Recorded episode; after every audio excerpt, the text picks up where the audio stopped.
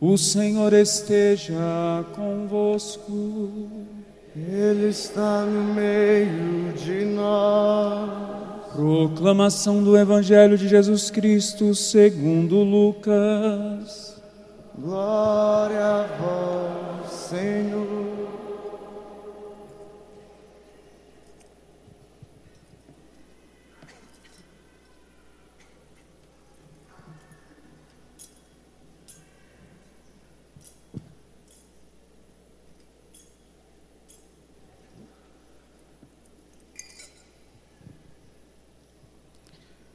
Naquele tempo, Jesus estava na margem do lago de Genezaré e a multidão apertava-se ao seu redor para ouvir a palavra de Deus. Jesus viu duas barcas paradas na margem do lago. As pessoas haviam desembarcado e levavam, lavavam as redes. Os pescadores haviam desembarcado e lavavam as redes. Subindo numa das barcas, que era de Simão, pediu que se afastasse um pouco da margem. Depois sentou-se e da barca ensinava às multidões. Quando acabou de falar, disse a Simão: Avança para as águas mais profundas e lançai vossas redes para a pesca. Simão respondeu: Mestre, nós trabalhamos a noite inteira e nada pescamos mas em atenção à tua palavra, vou lançar as redes. Assim fizeram, e apanharam tamanha quantidade de peixes, que as redes se rompiam. Então fizeram sinal aos companheiros da outra barca, para que viessem ajudá-los.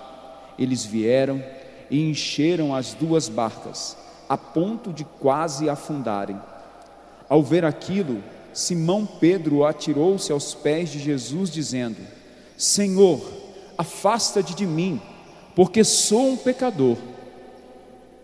É que o espanto se apoderara de Simão e de todos os seus companheiros, por causa da pesca que acabavam de fazer. Tiago e João, filhos de Zebedeu, que eram sócios de Simão, também ficaram espantados. Jesus, porém, disse a Simão: não tenhas medo, de hoje em diante tu serás pescador de homens. Então levaram as barcas para a margem, deixaram tudo e seguiram Jesus. Palavra da salvação.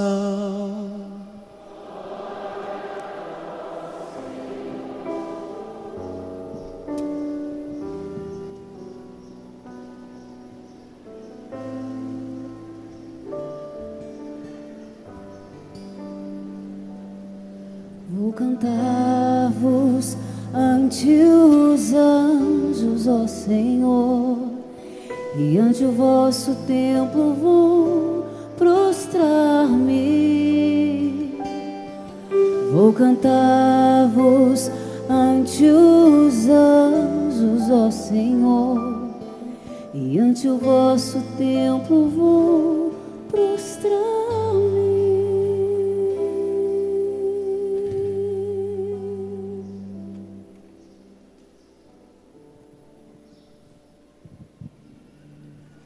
Meus irmãos, minhas irmãs, estamos concluindo mais uma profecia do avivamento.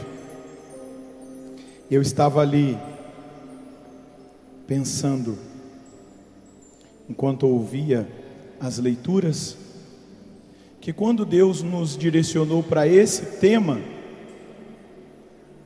nós não lemos a liturgia do ano seguinte porque o tema já foi dado já no ano passado, nós começamos a rezar e trabalhar em cima do tema, mas a liturgia da palavra, a voz de Deus para a igreja, para nós, nesse tempo de graça que nós vivemos aqui da profecia do avivamento, foi muito providencial. Na sexta, ontem, e agora nessa conclusão, nos mostrando exatamente aquilo que Deus na sua bondade, queria nos revelar nesse final de semana. E todos os homens e mulheres que passaram aqui, que comunicaram a mensagem, tentaram expressar aquilo que Deus direcionava a nós, os passos que nós precisamos dar daqui para frente. E ao concluir essa sexta profecia do avivamento, presenteados com essa liturgia, nós vemos exatamente a experiência desses apóstolos. Primeiro, nós vemos uma multidão faminta, que comprimia Jesus na praia, queriam escutar a palavra, queriam receber o ensinamento, queriam conhecer aquilo que aquele jovem galileu, que com tanta sabedoria os comunicava. Talvez muitos dos que estavam ali naquela praia não tinham consciência de que ele era, ele era o Messias, o enviado. Mas ele era um grande pregador, que não falava palavras difíceis, que ensinava usando os exemplos mais simples da vida cotidiana daquele povo, mas que tocava no coração, até mesmo os doutores, os mestres, os fariseus, ficavam escandalizados com o que ouviam sair da boca daquele homem. Homem Deus, nós sabemos. Deus homem, nós sabemos. Eles não sabiam. Quando ele foi, nós ouvimos isso essa semana que passou na sua terra natal. Eles diziam: "Mas ele não é o carpinteiro? Nós não conhecemos a sua mãe, os seus irmãos?" Porque eles ficavam atônitos com a sabedoria, com o ensinamento. E aquela multidão não diferente das realidades do tempo em que nós vivemos, estão e estavam, as da agora estão e a daquele tempo, há dois mil anos atrás, estavam famintas, sedentas, por ouvir a mensagem de Deus. Porque ele estava sendo comprimido, ele escolhe uma barca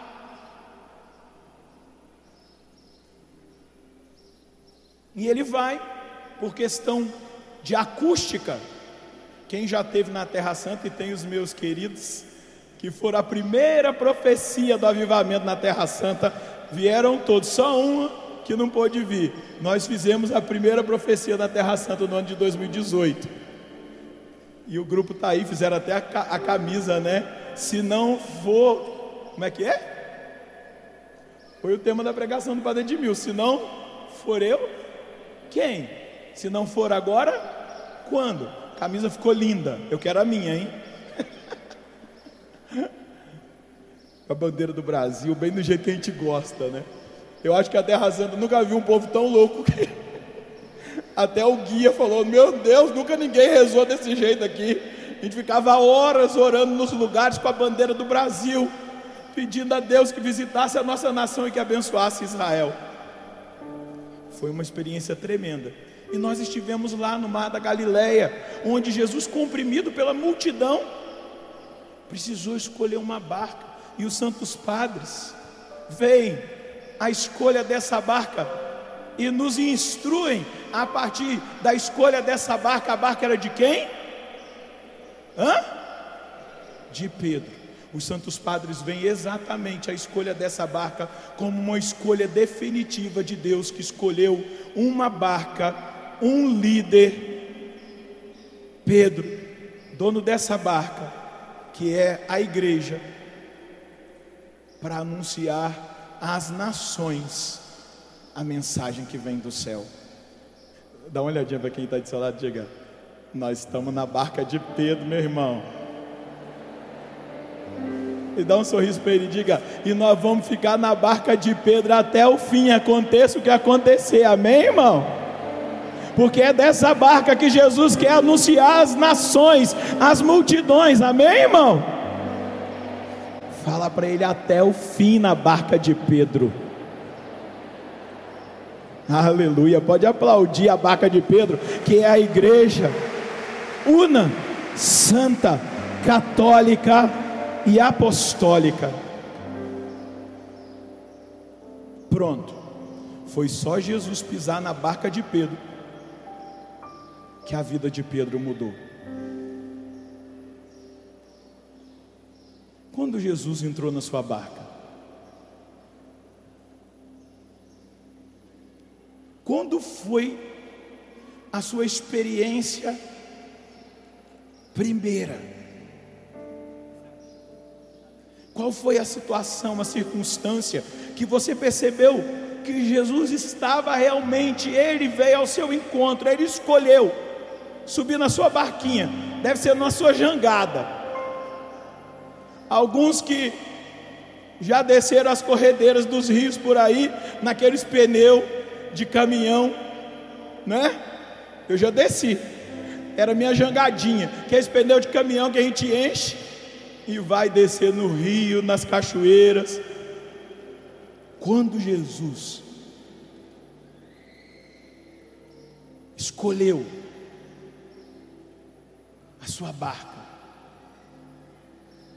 escolheu encontrar-se com você, o que aconteceu naquele dia? Faz memória, é sempre bom a gente fazer memória, voltar ao lugar secreto do nosso encontro. Isso faz parte da manutenção da nossa vida de avivamento, recordar os grandes feitos do passado, recordar aquele momento em que nós tivemos o nosso primeiro encontro com Jesus. Padre Milson me, me citou, né? Eu não, eu não posso de deixar estar tá ali em pé para no cochilar, tá quente, né? Sou mesmo, padre. O meu encontro pessoal com Jesus foi num baile funk no Rio de Janeiro. E E o, e o interessante é que o Evangelho mostra Jesus indo na vida ordinária. Eu era um ordinário. Eu era um ordinário. Mas aquela era a minha vida ordinária. Quando eu meditava no Evangelho hoje, eu falei: olha, Jesus foi na realidade ordinária de Pedro. Pedro era um pescador, Jesus foi lá. Eu era um fanqueiro, meu bem ordinário. E Jesus foi no baile funk. E olha o que ele fez comigo. Olha o que ele faz. Como o Batimilson disse, eu já falei um milhão de vezes, não vou deixar de falar. É o meu encontro, é o meu lugar secreto, é onde eu tenho segurança. Só abrindo um parênteses agora, nos dias que eu estava na minha casa, eu cheguei um dia à noite em casa e meu celular peguei ali para rezar a liturgia das horas, as completas. Mas aí eu acabei abrindo o Instagram.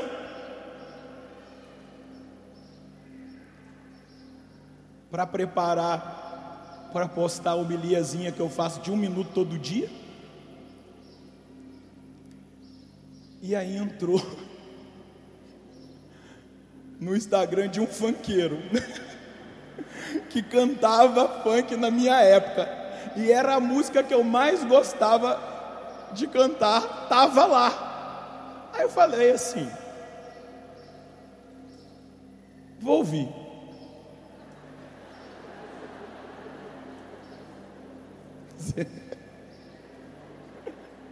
O Instagram é um minuto, né? Era um minuto, era só a batida e uma ouvir. E depois que eu ouvi, você acha que o meu quarto se transformou num baile funk? Não, foi impressionante. Eu ouvi e comecei a chorar. Eu falei, mas por que, que eu estou chorando?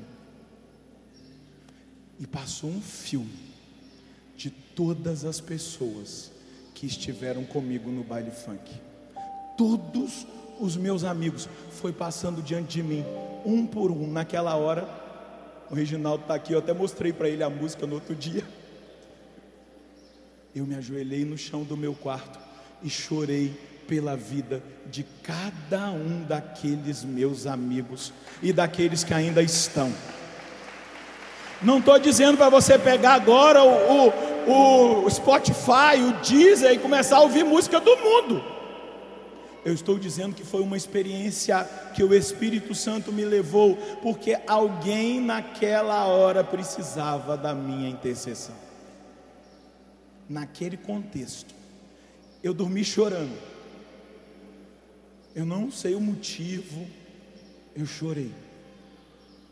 E não, não, não chorei com saudade, porque hoje eu sou feliz de verdade. Naquela época eu achava que eu era, mas hoje eu sei o que é ser feliz, realizado. Não plenamente, porque essa felicidade plena é só no céu, mas a realização de estar na vontade de Deus não tem nada melhor. Mas eu chorei pelos perdidos, por aqueles que estavam naquela condição, e agradeci a Deus por aquele mês de agosto, ele ter ido lá na minha vida ordinária e encontrar-se com esse ordinário que ainda sou, estou dando trabalho para ele, né? Ele ainda está trabalhando em mim. E ter mudado a minha vida, ter me dado uma chance. Eu estou relatando para você, trazendo o dia que Jesus entrou na minha canoa furada mas ali ele mudou a minha vida, como aconteceu. E a gente precisa ser dócil nas experiências que nós temos com Jesus. Depois que Jesus ensinou, ele falou assim: Vamos para águas profundas. E Pedro falou assim: ah, deve ter pensado na cachola dele, né? Ah, eu entendo, de água eu entendo. O senhor pode entender de madeira, de carpintaria, mas águas profundas nessa hora não dá peixe. Se a gente não é dócil à direção de Deus e as mudanças que Ele quer imprimir na nossa vida, e eu sei que muitos dos homens e das mulheres que já estão na caminhada, os que estão aqui em cima, que não são melhores dos que estão aí embaixo, mas por alguma circunstância estão aqui em cima, você aí embaixo, eu tenho certeza que neste final de semana Deus começou a dar novas direções para a sua vida e para a sua caminhada. Deus deu novas direções para fundadores de comunidade, para fundadores de missão, para missionários. Deus confirmou vocação sacerdotal aqui no chão da canção nova, vocação religiosa, chamado específico e se nós formos dóceis, o Deus que não é Deus de obras inacabadas, Ele vai dar acabamento nas obras que Ele tem realizado em nós.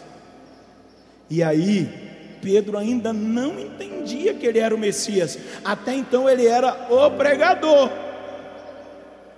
E ele diz: pela força da tua palavra, eu lançarei a rede. Esse é o meu lema da minha ordenação diaconal. Foi esse o lema que eu escolhi para o meu diaconato. Pela força da tua palavra, eu lançarei as redes. Eu escolhi não, né? Eu orei Deus me deu esse lema. E o que que Pedro faz? Lança a E o que que acontece? na realidade ordinária daquele homem. Hã? Ele começa a perceber a ação sobrenatural. Não era hora de peixe. Eles tinham pescado a noite inteira, mas acontece um grande milagre. Aquela pescaria é milagrosa ao ponto de ter que encher duas barcas de peixe, porque já não era mais natural, eles já tinham entrado na dinâmica do avivamento.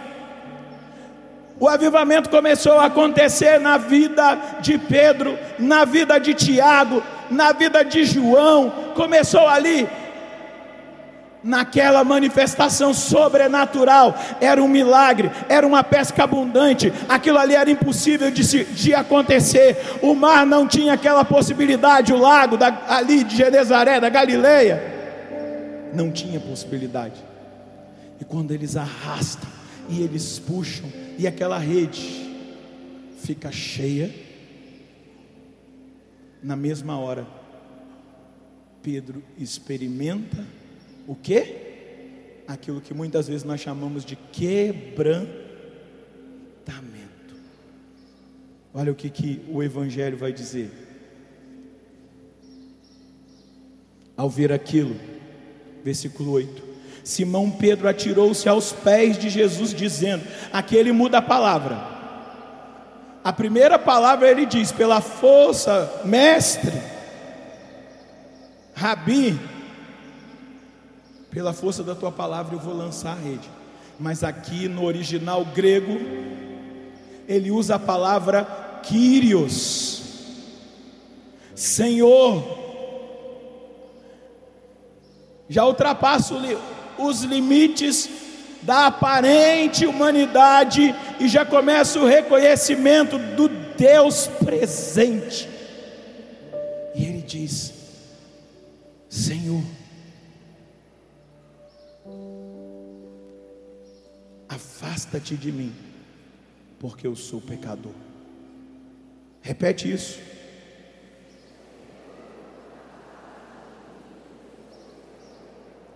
Mais uma vez. Mais uma vez. Guarda essa palavra. Senhor, afasta-te de mim, porque eu sou um pecador. E o texto do Evangelho continua. É que o espanto se apoderara de Simão e de todos os seus companheiros por causa da pesca que acabavam de fazer. Tiago e João, filhos de Zebedeu, que eram sócios de Simão, também ficaram espantados. O espanto do poder de Deus, o espanto da ação de avivamento, o espanto da revelação, da presença. Eles não tinham mais o controle, eles não eram mais senhor daquele mar, eles já não sabiam mais aqueles critérios humanos já não serviam mais. Houve uma ação, uma ação extraordinária. Por isso que eles ficam espantados. Porém, Jesus disse a Simão: Não tenhas medo. De hoje em diante, tu serás pescador de homens. Aleluia. Segura na mão de quem está aí do seu lado. Dê um sorriso para essa pessoa. Chegou a hora de voltar para a sua cidade, para o seu grupo, para a sua comunidade. Dá um sorriso para ele, diga: Não tenha medo, não tenha medo.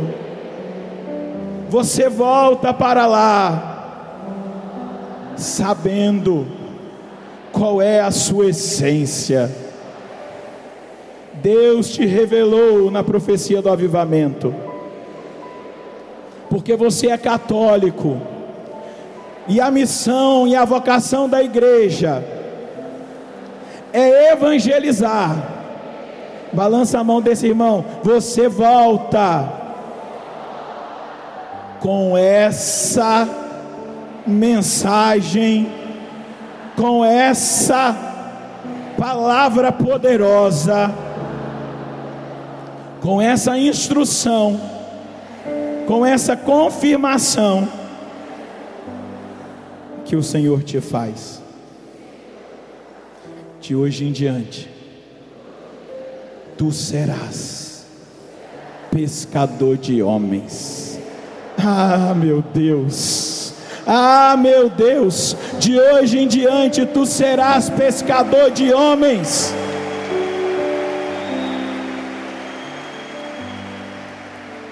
E Deus ministrava ao meu coração. Eu não lembro se eu fui, é porque a gente prega muito acampamento, mas eu não lembro se foi na profecia do avivamento do ano passado, que eu citei um filme que eu assisti e que me provocou muito, chamado Até o Último Homem. Quem aqui já assistiu esse filme? Levanta a mão. É um homem cristão que vai para o exército.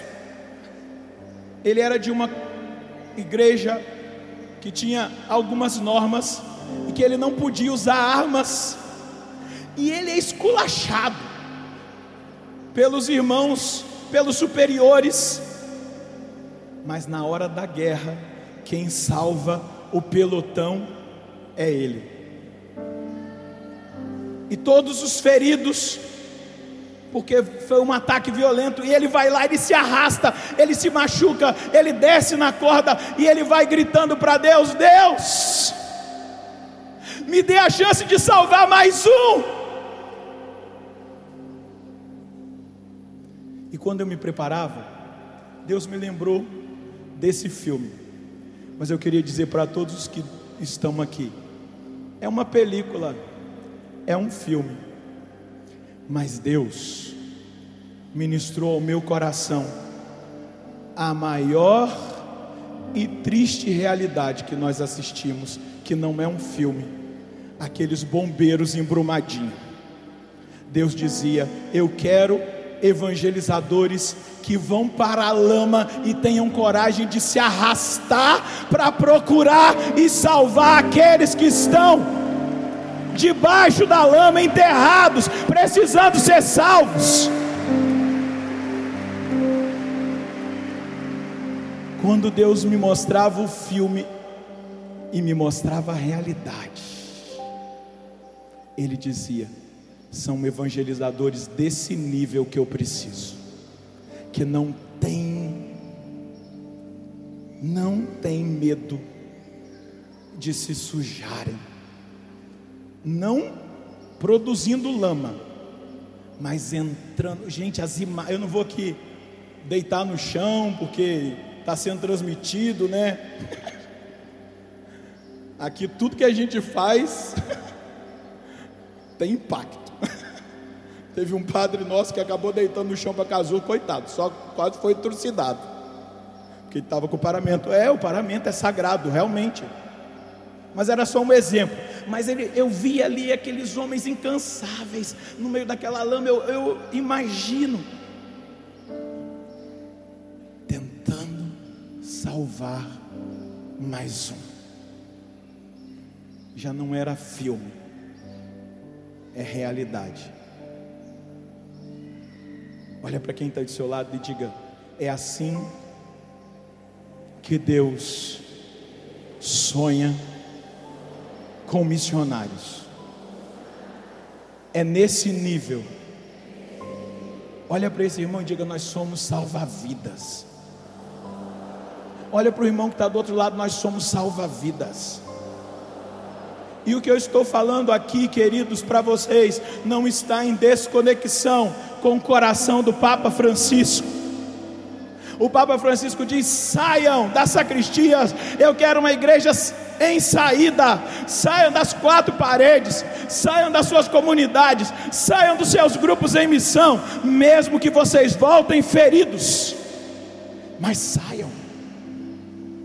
E eu vi aqueles homens no meio daquelas pedras, daquelas árvores, com tanta bravura, com tanta determinação,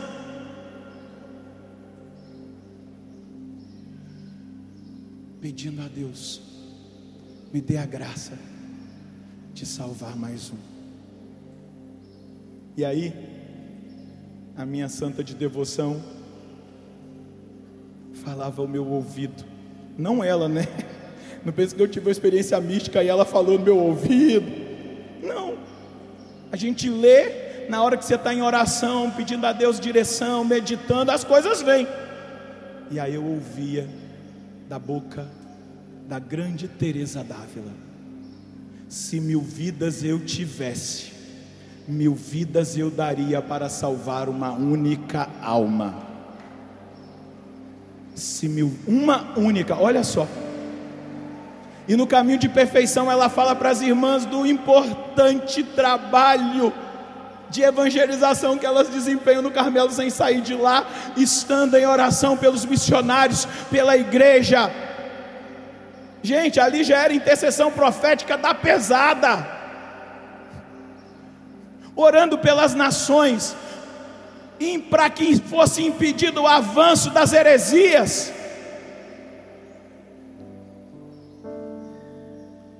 E de tudo aquilo que naquela época a igreja vivia, e aquelas mulheres ali sem poderem sair do Carmelo, e por isso a gente entende quando João Paulo II decreta que Santa Teresinha é padroeira das missões, sem nunca ter saído do Carmelo.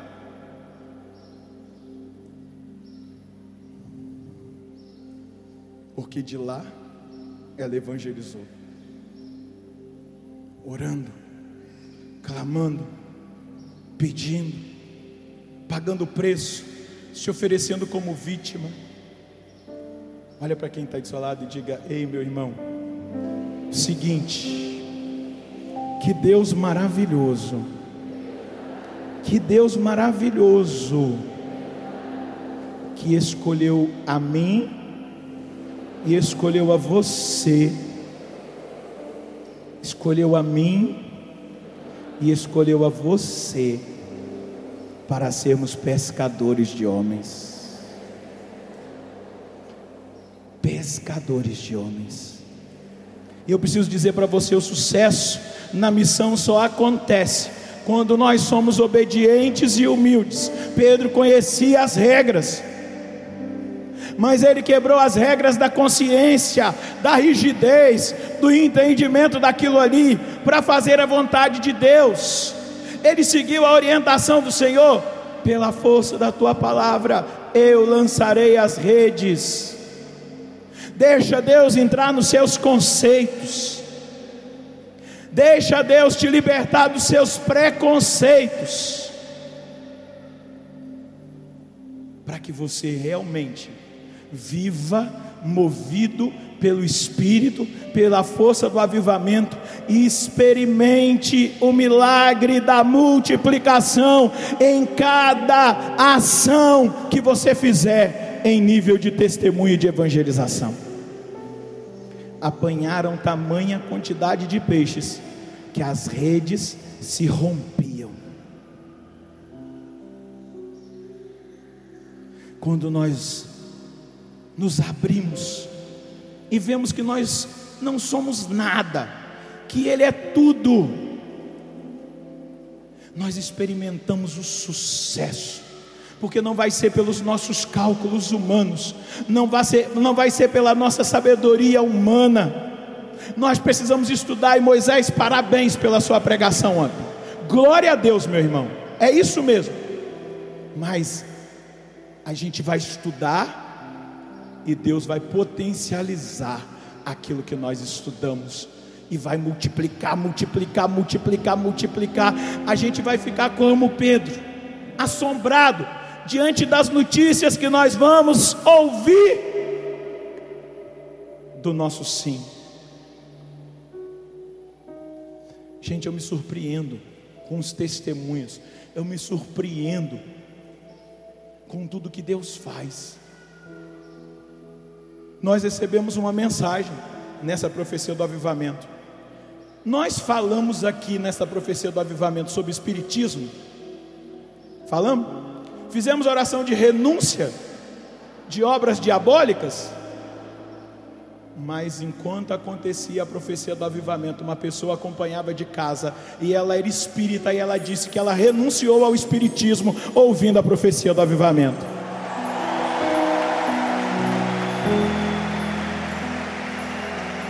Isso é avivamento. Deus chegou lá e libertou essa irmã desta falsa doutrina. E nós nem pregamos contra falsas doutrinas, nós pregamos e experimentamos o poder do Espírito Santo, e onde o poder do Espírito Santo se manifesta, aquilo que não é de Deus cai por terra, a consciência da verdade, a entrega do coração, ela acontece porque não são cálculos humanos, é Deus que entra no chamado colocado em prática e faz. Só na palavra do Senhor a pregação pode ser tão eficaz. Só na verdade, só no Evangelho, sem cortes, sem deturpação, sem descontos, sem concessões desonestas de interesses.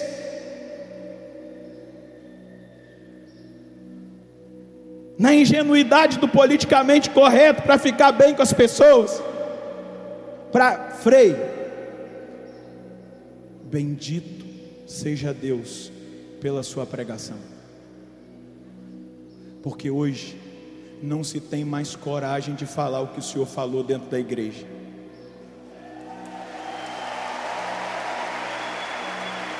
Frei, sério mesmo.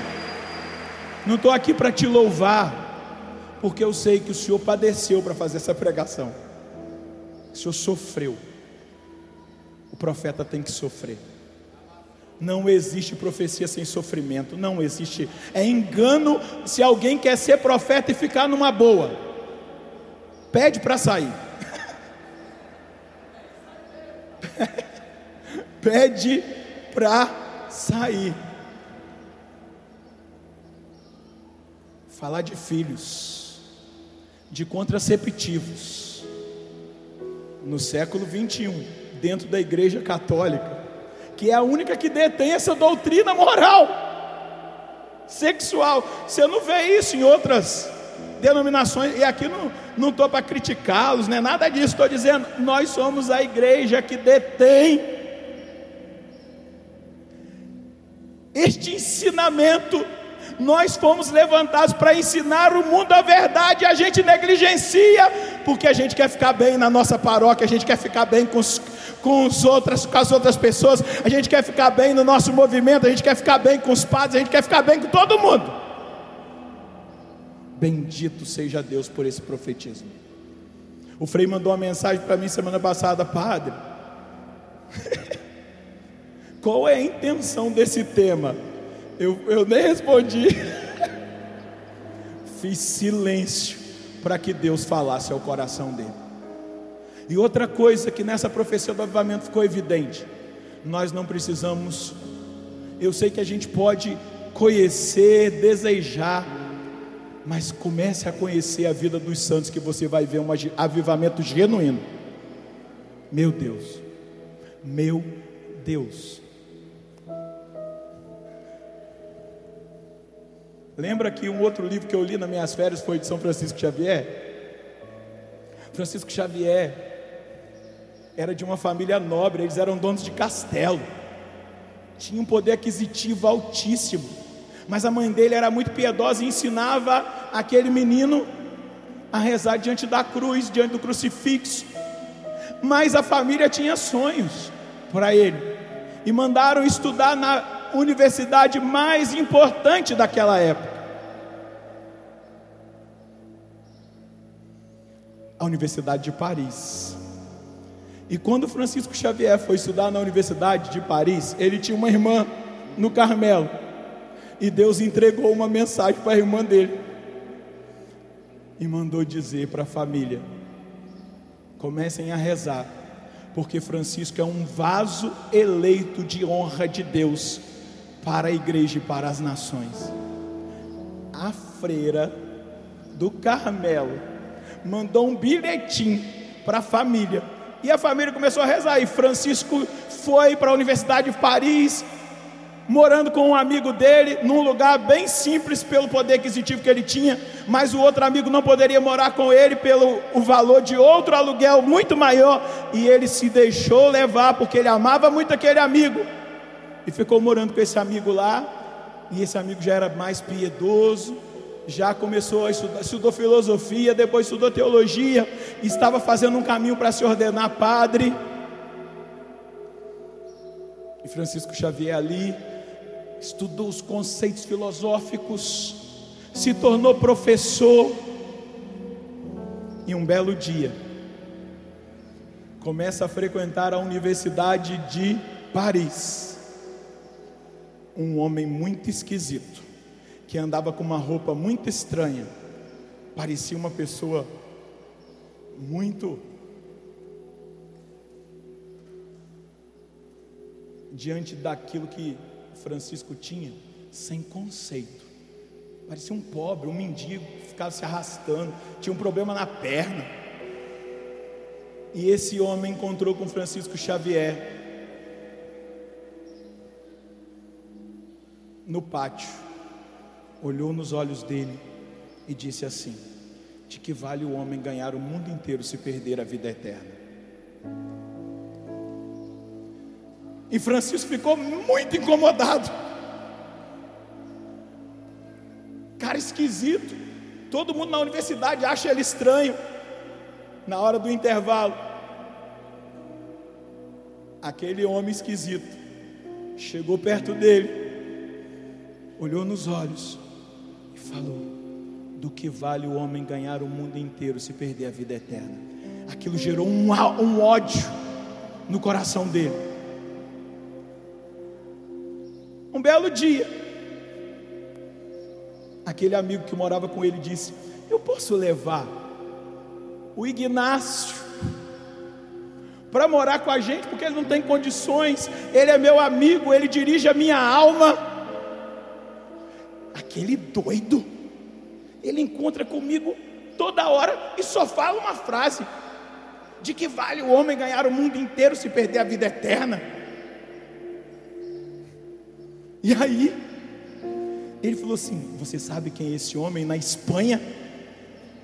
Ele é um dos guerreiros mais famosos da história da Espanha. Ele combateu e aqui, a perna dele se arrasta porque ele levou um tiro e começou a contar a história dele. Mas ele é um homem de Deus, ele é um homem espiritual, ele dirige a minha alma. Aí Francis ficou: Se ele é seu amigo, então deixa ele ir lá para casa. Foi o tal do Ignácio. Chegando lá, ele contou para Francisco que numa gruta, Nossa Senhora apareceu para ele e revelou para ele um retiro de 30 dias de silêncio para encontrar-se com Jesus. E falou: Você não quer fazer? Francisco cedeu. E durante 30 dias, aquele homem chamado Inácio de Loyola pregou sobre Jesus Cristo, com a revelação que Nossa Senhora trouxe para ele do céu, de como deveria ser o retiro. E Francisco teve um encontro pessoal com Jesus, e Francisco entendeu a provocação daquele homem Francisco voltou para a universidade, convertido, e já não queria mais ser o catedrático famoso que ele estava se tornando, mas ele começou a sonhar com o céu. E aquele homem foi influenciando outros professores, e se juntaram em sete, e abandonaram tudo e ali começou a companhia de Jesus. Os jesuítas foram na capela, fizeram a consagração, começaram a usar uma sotaina preta, tipo de batina, com um terço amarrado do lado. Pobres, não tinham nada, andavam com a mochilinha, com um livrinho de oração, breviário, mais nada. E Deus começou a colocar um desejo no coração de Inácio, de Francisco, de irem pregar para os muçulmanos, porque eles queriam ser mártires. Eles queriam ir para a Terra Santa evangelizar os judeus e os muçulmanos. Esse era o sonho. Resumindo a história.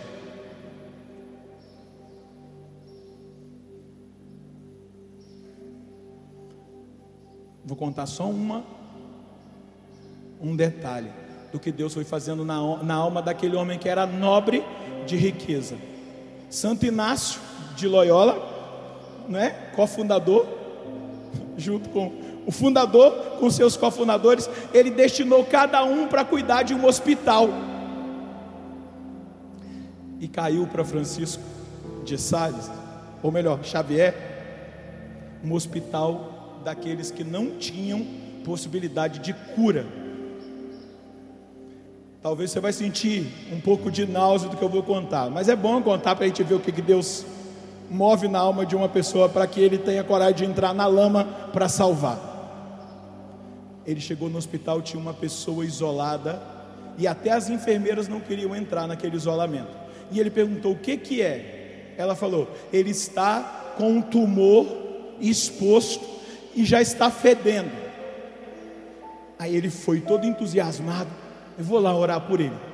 Quando ele chegou, a reação humana do físico dele, ele sentiu uma ânsia de vômito, ele descorou. E naquela hora, Jesus falou para ele: Sou eu, beija minha ferida.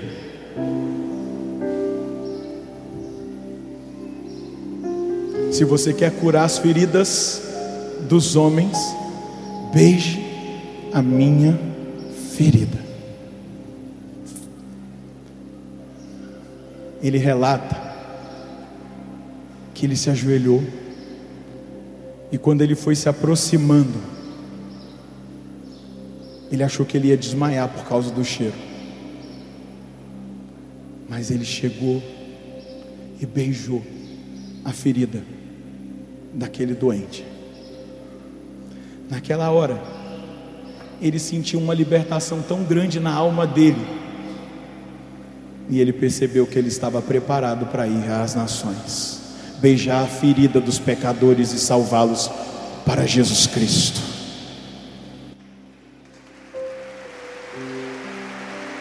Ficaria aqui relatando,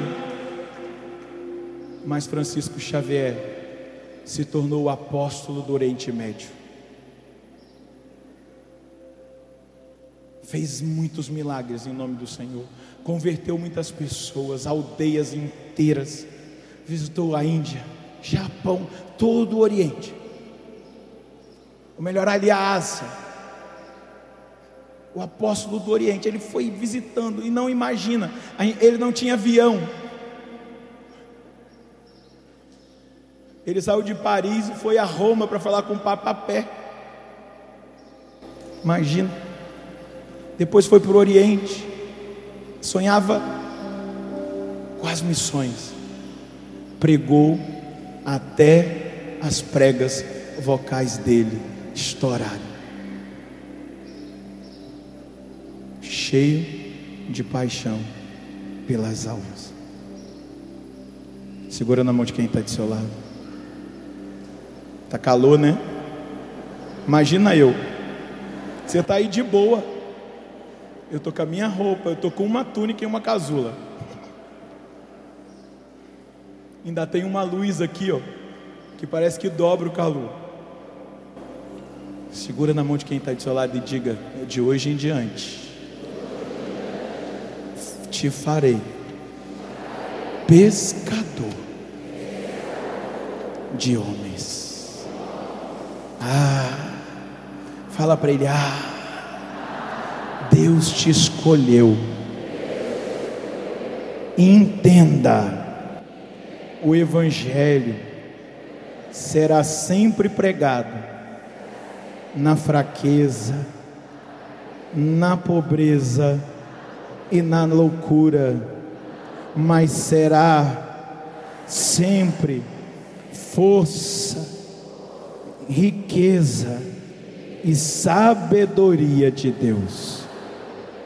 Dá um sorriso para esse irmão e diga: Deus conta com você no século 21. Aleluia. Deus escolheu você no século 21. Aleluia. Deus escolheu você no século 21.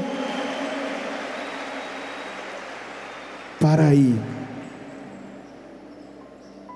Eu vou te tranquilizar, tá? Deixa eu ver a hora aqui. Eu estou aqui com um documento profético da igreja escrito pelo Papa Paulo VI, chamado Evangelho Anunciante. E no número 18, o Papa Paulo VI diz: evangelizar para a igreja é levar a boa nova a todas as parcelas da humanidade, em qualquer meio e latitude, pelo seu influxo, transformá-las a partir de dentro e tornar nova a própria humanidade. Eis que faço novas todas as coisas. No entanto, escuta isso aqui. Está me ouvindo? Está chegando aí atrás? Tá? No entanto, não haverá humanidade nova se não houver em primeiro lugar homens novos. Homens e mulheres novos. Pela novidade do batismo e da vida segundo o evangelho. A finalidade da evangelização, portanto, é precisamente esta mudança interior. E se fosse necessário traduzir isso em breves termos, o mais exato seria dizer que a igreja evangeliza quando? Unicamente firmada na potência divina da mensagem que proclama, ela procura converter ao mesmo tempo a consciência pessoal e coletiva dos homens, as atividades em que eles se aplicam e a vida e o meio concreto que eles são próprios. O padre Adriano dizia para mim, lá no intervalo do almoço, padre, a gente tem que ensinar para eles que quando a gente fala de nações não é só a estrutura política, mas é a cultura. E Bento XVI sempre ensinou-nos a evangelizar a cultura, a chegar nos costumes, na maneira de viver e de pensar do povo daquela nação, daquele lugar específico. E a gente só consegue evangelizar a cultura se nós vivermos a cultura do reino. Não ia nem citar isso aqui não, mas deixa fala Espírito Santo. Deixa eu pegar aqui que Paulo VI fala. E aí eu também uso São João Paulo II. Me dá um tempinho aqui. Esta, número 21. Boa nova há de ser proclamada antes de mais pelo testemunho Suponhamos um cristão ou grupo de cristãos que, no seio da comunidade humana em que vivem, manifestam a sua capacidade de compreensão, de acolhimento, a sua comunhão de vida, de destino com os demais, a sua solidariedade nos esforços de todos para tudo aquilo que é nobre e bom. Assim eles irradiam de modo absolutamente simples e espontâneo a sua fé em valores que estão para além dos valores correntes e a sua esperança em qualquer coisa que se não vê e não se seria capaz de sequer imaginar. Nós vamos evangelizar a cultura assim, estudando, buscando a sabedoria, especialmente a de Deus. Mas nós vamos viver a cultura se na nossa casa, se na nossa comunidade, se na nossa paróquia, se na profecia do avivamento, nós vivemos aqui a cultura do reino.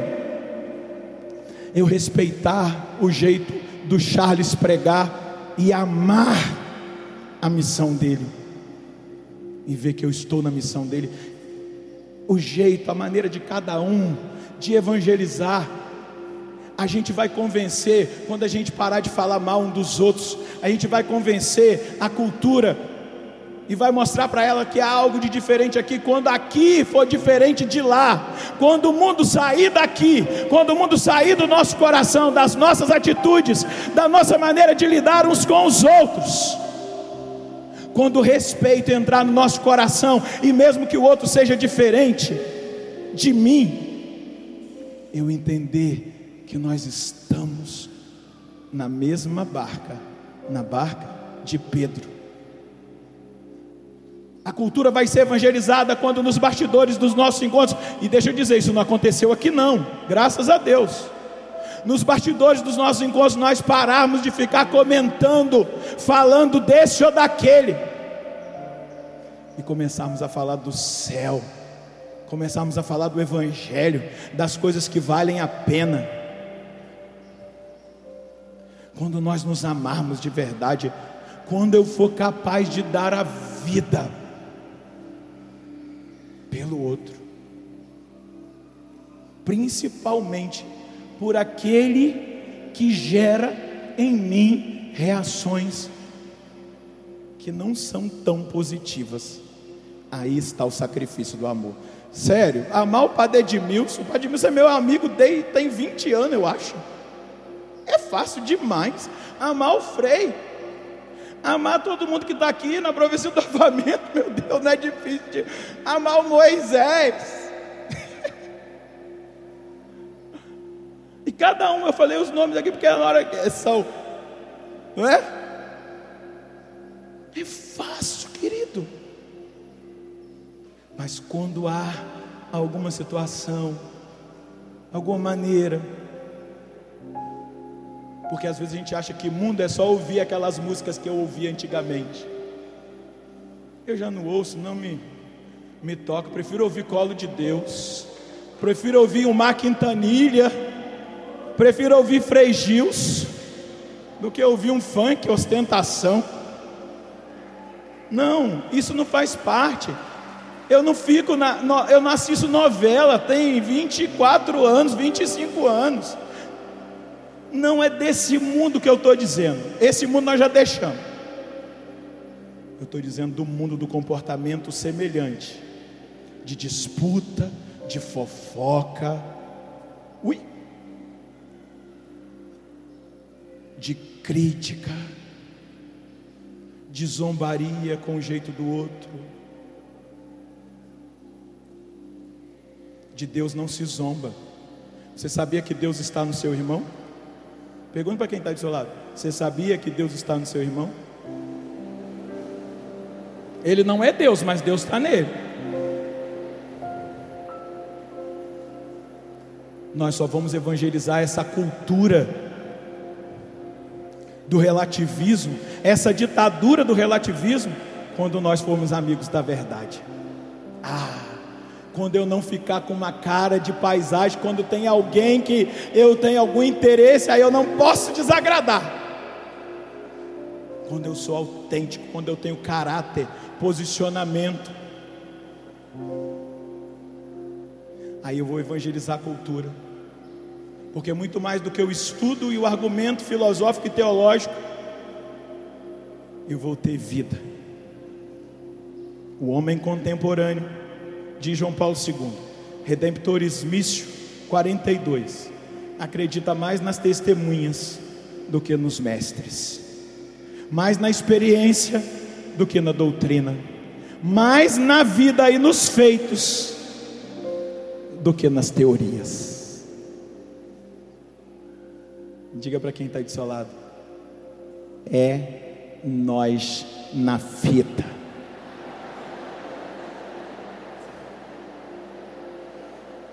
Segura na mão de quem está do seu lado, ajuda ele a levantar.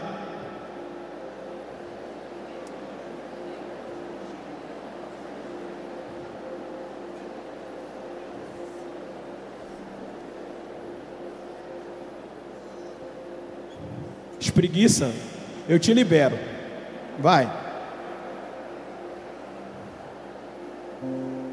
Show. Encosto. Sai de retro.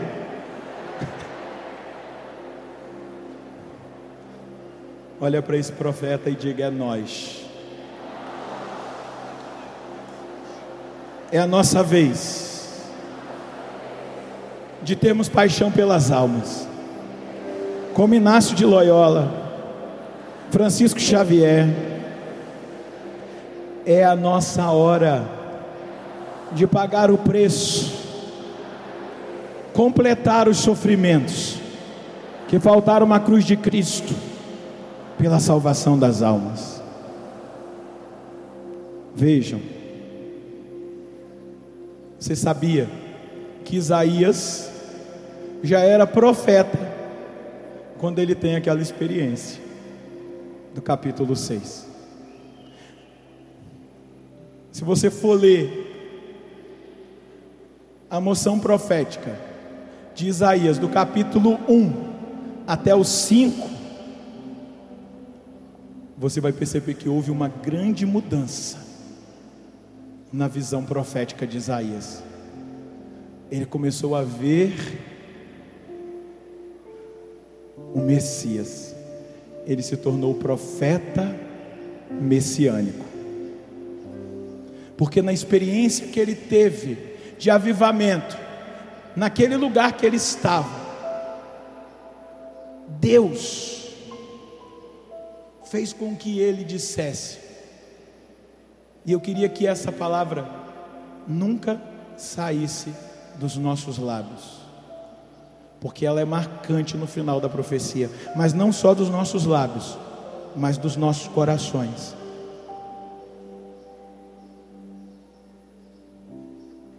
Eu disse: ai de mim, estou perdido, sou apenas um homem de lábios impuros, mas eu vi com os meus olhos o Rei, o Senhor dos Exércitos. O nosso profetismo começa a morrer quando a gente começa a se sentir tão importante que a gente não é mais capaz de se arrepender. A gente não é mais capaz de perceber a santidade de Deus e ver a nossa miséria o nosso profetismo só vai continuar se nós formos como Pedro e como Isaías. Ai de mim, eu estou perdido, eu sou um pecador. Tudo é graça, nada é meu, tudo é dele, nada é meu, tudo é para ele, nada é para mim. Vai acontecer um desastre, como aconteceu lá em Minas, se você for negligente com seu chamado. Vai acontecer um desastre se você nutrir no seu coração interesses pessoais, porque o desastre aconteceu porque pessoas tinham interesses em cima daquilo ali, financeiros. Não entra nessa. Deixa Deus mudar. E aqui eu encerro dando trabalho para o pessoal da profecia do avivamento. Qual foi o tema desse ano?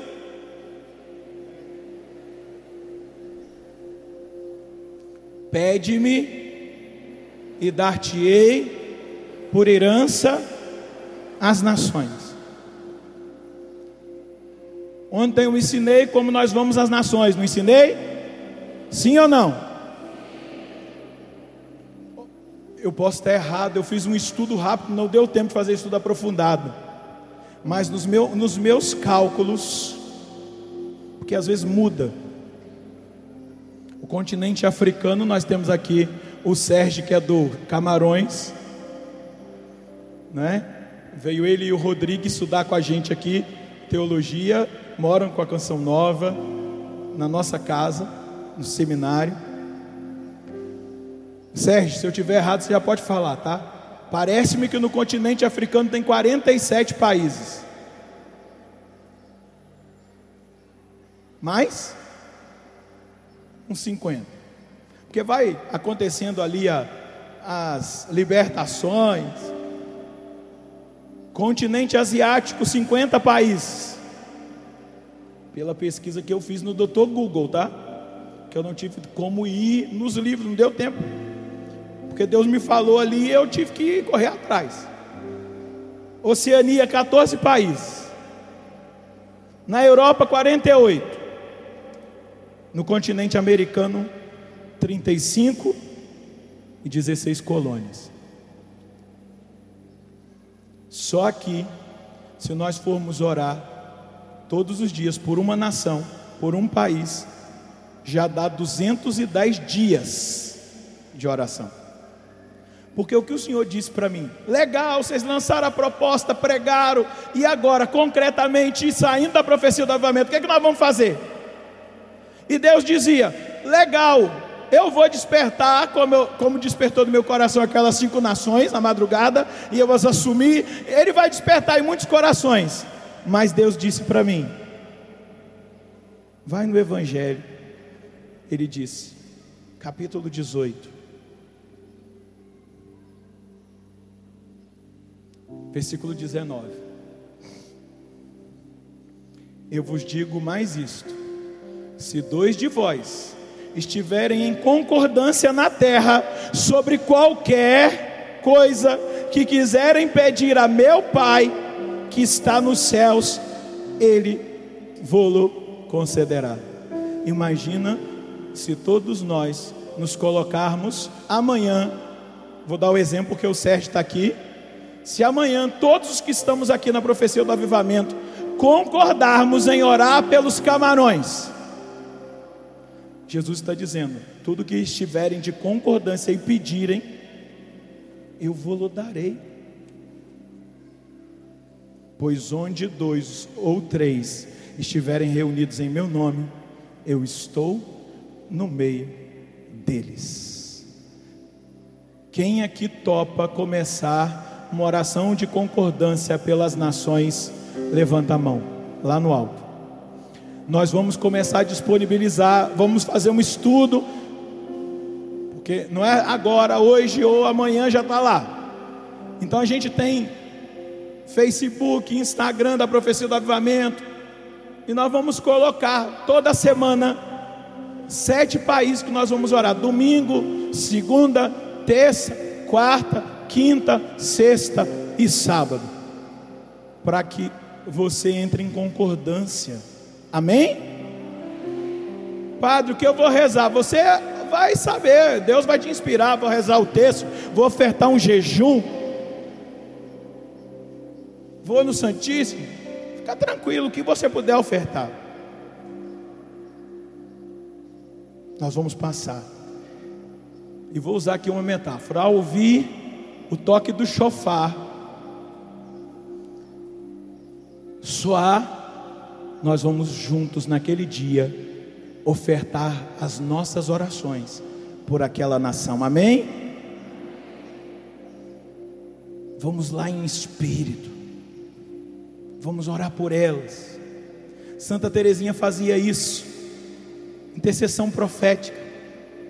Padre Pio fazia isso ao ponto de chegar no dom da bilocação. São Francisco Xavier, Santo Inácio, Teresa Dávila. Agora é a nossa vez. Diga comigo. Agora é a nossa vez. Mais uma vez. Mais uma vez. Segunda coisa que eu quero pedir aos profetas do avivamento: sustentar o ministério dos missionários com a nossa intercessão. Orar por aqueles que saem em missão. Amém? Terceira e última coisa. A direção para as torres vai ser outra. Isso aqui é para todos nós. Terceira e última coisa nós vamos pedir a Deus uma inspiração. O Jorjão veio falar comigo. Eu já estou aí pedindo, colocando diante de Deus. Deus vai nos dar um meio de, através da profecia do avivamento, nós ajudarmos financeiramente os irmãos que saem em missão.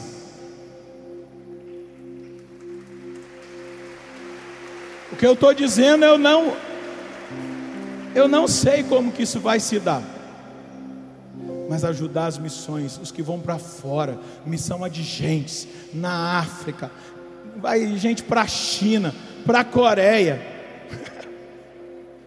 Nós vamos abençoar essas pessoas com aquilo que elas precisarem, amém? Quem está em concordância, levanta a mão. E eu queria que você começasse a, com os braços erguidos, dizer ao Senhor a sua resposta A resposta de Pedro, Tiago e João foi imediata. Eles deixaram tudo para seguir Jesus. Vai, agora é a sua hora. Diante da provocação, eu tentei me conter, porque eu não prego assim tranquilo, né? Mas se eu fosse pregar do meu jeito, eu não ia chegar no final da missa, porque eu estou sem voz. Mas aí do seu jeito, ergue seus braços, começa a falar com Deus nesse momento. Fala, fala para Deus: eis-me aqui, envia-me, eis-me aqui. E Deus vai mostrar o que você precisa deixar. Deus vai mostrar agora, em oração, o que você precisa deixar. Ora, fala, Deus, eis-me aqui, eu quero, eu quero, envia-me. Envia-me, envia-me aos lugares, aos recônditos, às periferias, às praças. Envia-me, Senhor. Envia-me. Envia-me, Senhor. Fala para ele: envia-me, Senhor. Envia-me, Senhor. Envia-me, eis-me aqui. Eu sou fraco, eu sou pequeno. Eu já caí muitas vezes. Mas hoje, diante da Sua presença, diante da Sua revelação, eu estou disposto eu estou disposto. Eu estou disposto. Mostra para Deus a sua disponibilidade agora.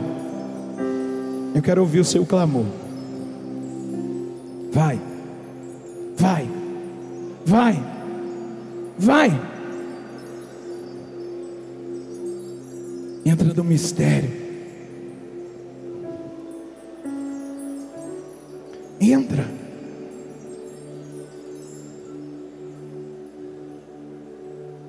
Colhe de Deus agora.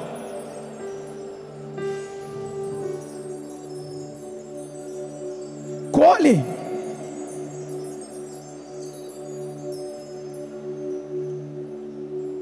Eu comecei lá com Pedro. Eu fui lá em Isaías. E eu dei a dica. O ministério profético de Isaías mudou a partir da experiência de avivamento que ele teve. Presença, a manifestação da glória de Deus naquele lugar de oração. Ele orava no secreto ali, nem fala que ele estava orando em voz alta. Mas ali a glória de Deus se manifesta e Deus muda, dá um giro e diz: É aqui, Isaías, que eu te quero. Ele estava triste porque o primo dele, o rei Osias, de quem era, ele era profeta da corte, tinha morrido. Mas ali na experiência, ele recebe a revelação de que ele não é profeta das cortes dos homens, mas ele é profeta do rei dos reis. Você é profeta dos rei, do rei dos reis. E quando não mais tiver palavras para orar, Deixa o Espírito Santo começar a falar pela sua voz. Deixa. Vai. Ora no Espírito.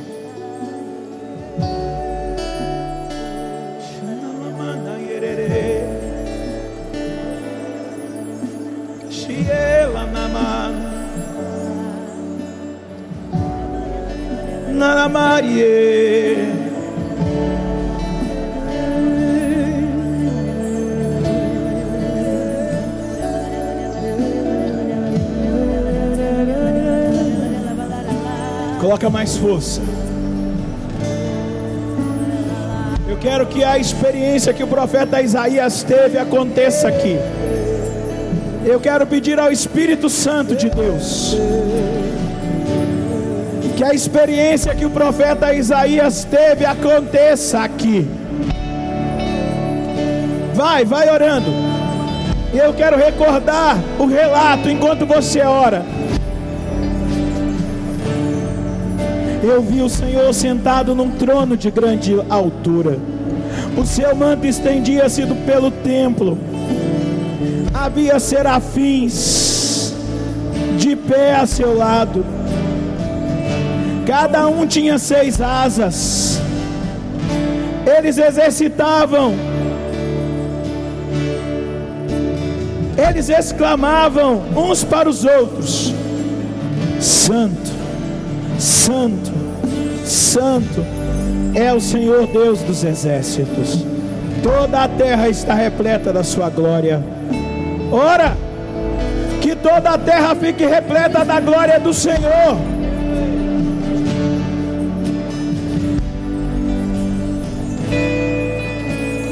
Ao clamor dessas vozes, começaram a tremer as portas nos seus gozos, e o templo se encheu de fumaça. Eu disse então: ai de mim, eu estou perdido. Ora, Tierra manalama yerere.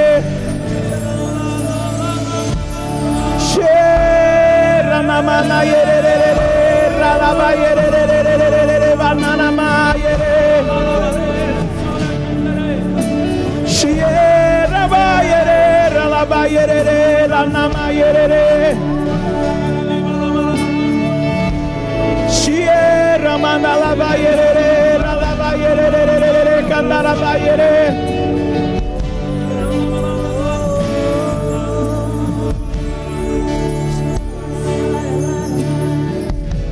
Vai, vai orando até você experimentar um sinal no seu interior.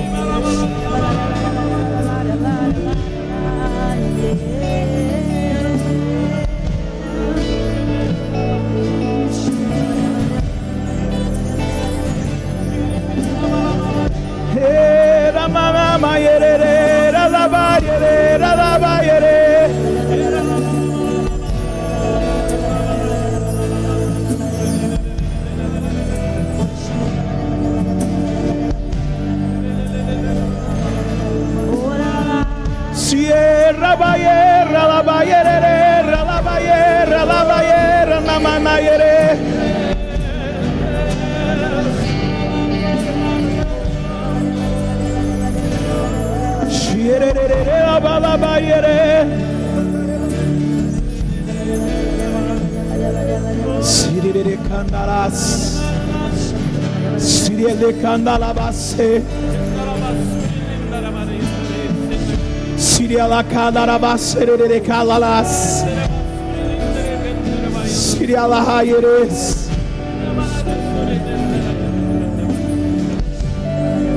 Sherere calarabas.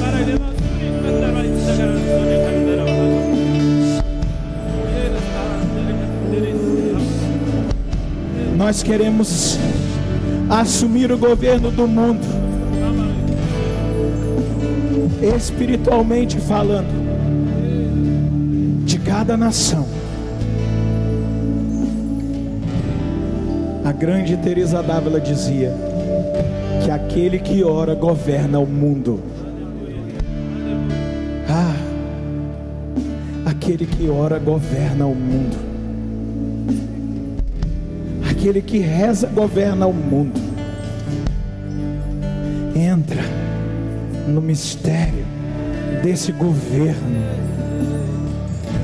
o legítimo governo, o legítimo governo.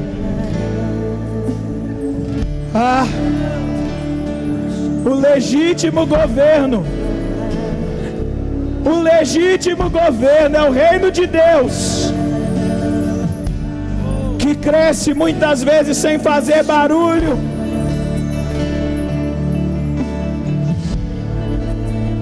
Ah, mas virá uma grande explosão desse reino de Deus sobre as nações, visíveis aos nossos olhos. Onde o Senhor rasgará os céus e descerá. e se manifestará visivelmente às nações.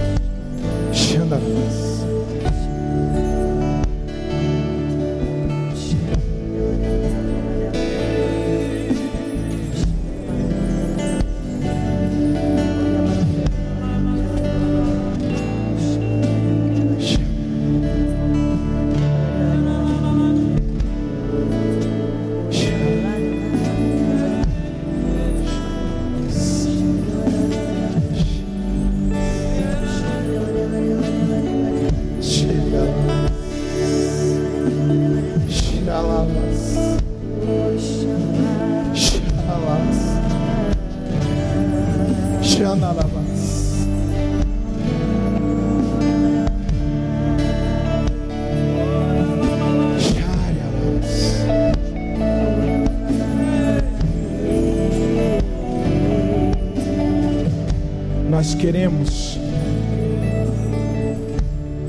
Nessa hora agradecer ao Senhor.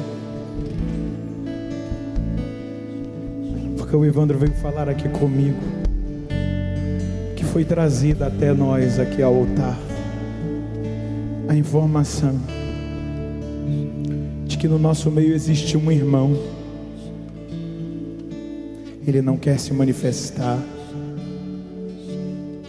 e nós o respeitamos, porque nós sabemos do seu coração. E esse irmão é um sinal profético para nós no encerramento dessa profecia do avivamento.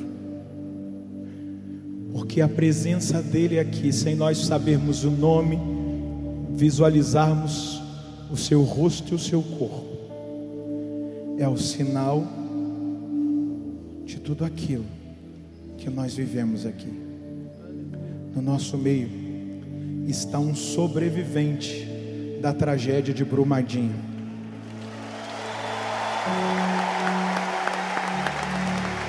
Ele conseguiu se salvar, foi salvo. E nele está o sinal profético de que nós não vamos parar e não vamos desistir. Nós vamos trabalhar para salvar, para mergulhar no mais profundo, onde for, para ajudar os irmãos que precisam correr, que precisam se esconder, às vezes até na nossa casa. Serem protegidos por nós. Nós vamos trabalhar. Tem uma frase de Dom Bosco: até o último suspiro pela salvação. Até o meu último suspiro pela salvação. Até o meu último suspiro pela salvação. Pode aplaudir, pode aplaudir, pode aplaudir o sinal, pode aplaudir. Deus fala, Deus fala nos fatos, Deus fala na história, Deus fala nos acontecimentos. Muito obrigado, Senhor. Muito obrigado. Dê um abraço em quem está do seu lado. Nós nem precisamos cantar. Deus já fez. Dê um abraço em quem está do seu lado e diga: Ele conta com você, salva vidas. Aleluia.